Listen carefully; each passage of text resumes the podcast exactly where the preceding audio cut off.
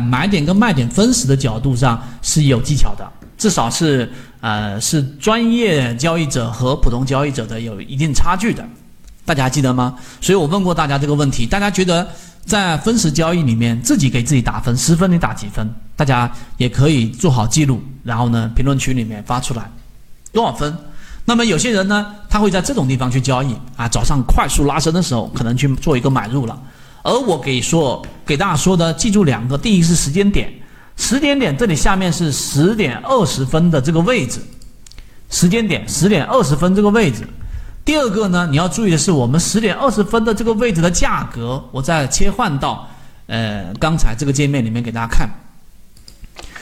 我们公布出来，或者说在这个呃交易痕迹里面公布的是这个三十一块五毛二，三十一块五毛二，实战的差异当中，不是说你选到好的标的了，然后当天日线级别上可以操作取余了，你就完完全不在乎成本，这是非常需要改变的一个恶习。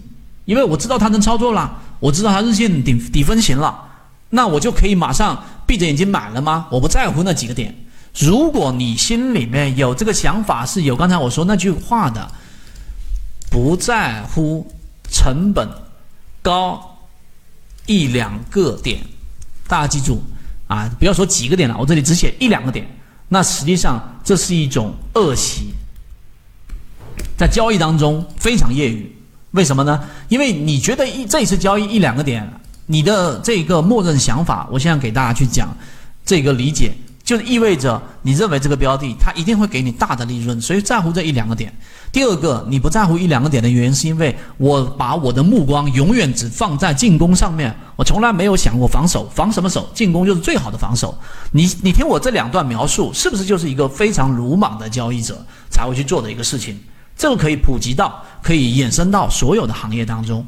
啊，包括创业也是一样，创业有人就是手握资金，对吧？拿着比较巨额的资金，就不在乎这一个设备多少钱，不在乎这个投入多少钱，不在乎成本。然后呢，总之我要玩就玩大的。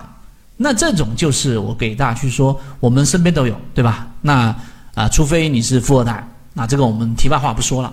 所以十点二十分三十一块五毛二的这个位置，大家觉得这个买点怎么样呢？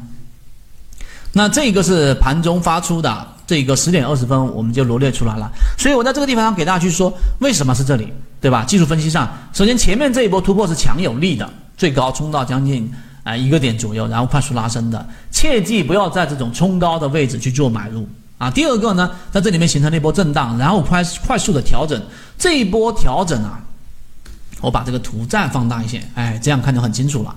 大家注意看这一波的调整，实际上呢。如果它是形成了这种一波低于一波的，那么决然不会是在十点二十分这个位置做介入。那它在这里面出现了一个我们所说的一个结构，看到了没有？止跌之后往上突破。那么其实你能理解在分时一分钟级别上到底发生了什么？它发生了一个我们所说的这个止跌和小级别一分钟级别的背驰。现在不是要让大家看那么小级别的背驰，但是。在日线级别可操作区域上，我们作为模型交易者，我们要给给自己有有有一个要求，什么要求？我的成本一定不要太高。那可以看到的是什么？可以看到是到后面这一波，基本上这个区域在这一个交易日上，它其实是在及格线之上的。为什么？因为你买的价格看到了没有？也是刚才我说的这个负的百分之零点二附近。那么今天它收盘来说，它的涨幅是零点四四。那你实际上今天啊，剔除掉这个你的，如果不算手续费、佣金什么的，你大概落袋在手里面的有百分之零点五左右的一个收益，一个点不到，是不是？但是你的成本其实是在相对比较低的，亦或者它后续出现快速拉升的时候，其实你都是掌握着很强的主动权。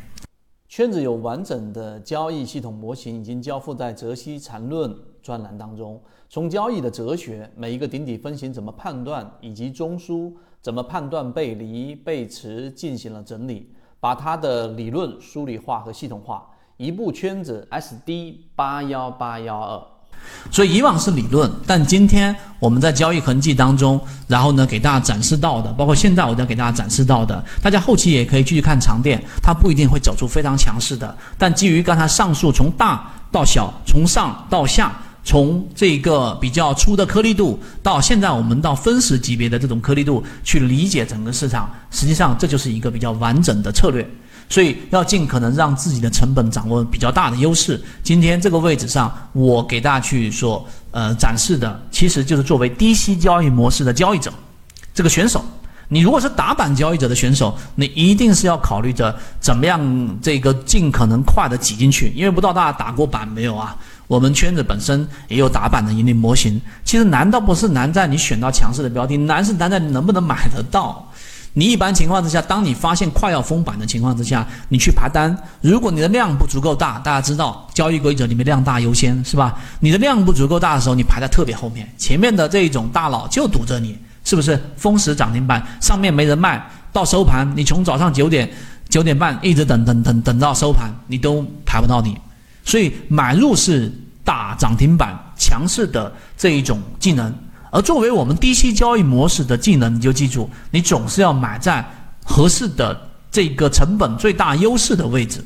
这点我就讲到这里，这点非常值得强强调啊！甚至这个呃，我我我花这么这个长的时间告诉给大家。第三点策略，那作为举例子，我们现在就以长电作为一个一个操作策略。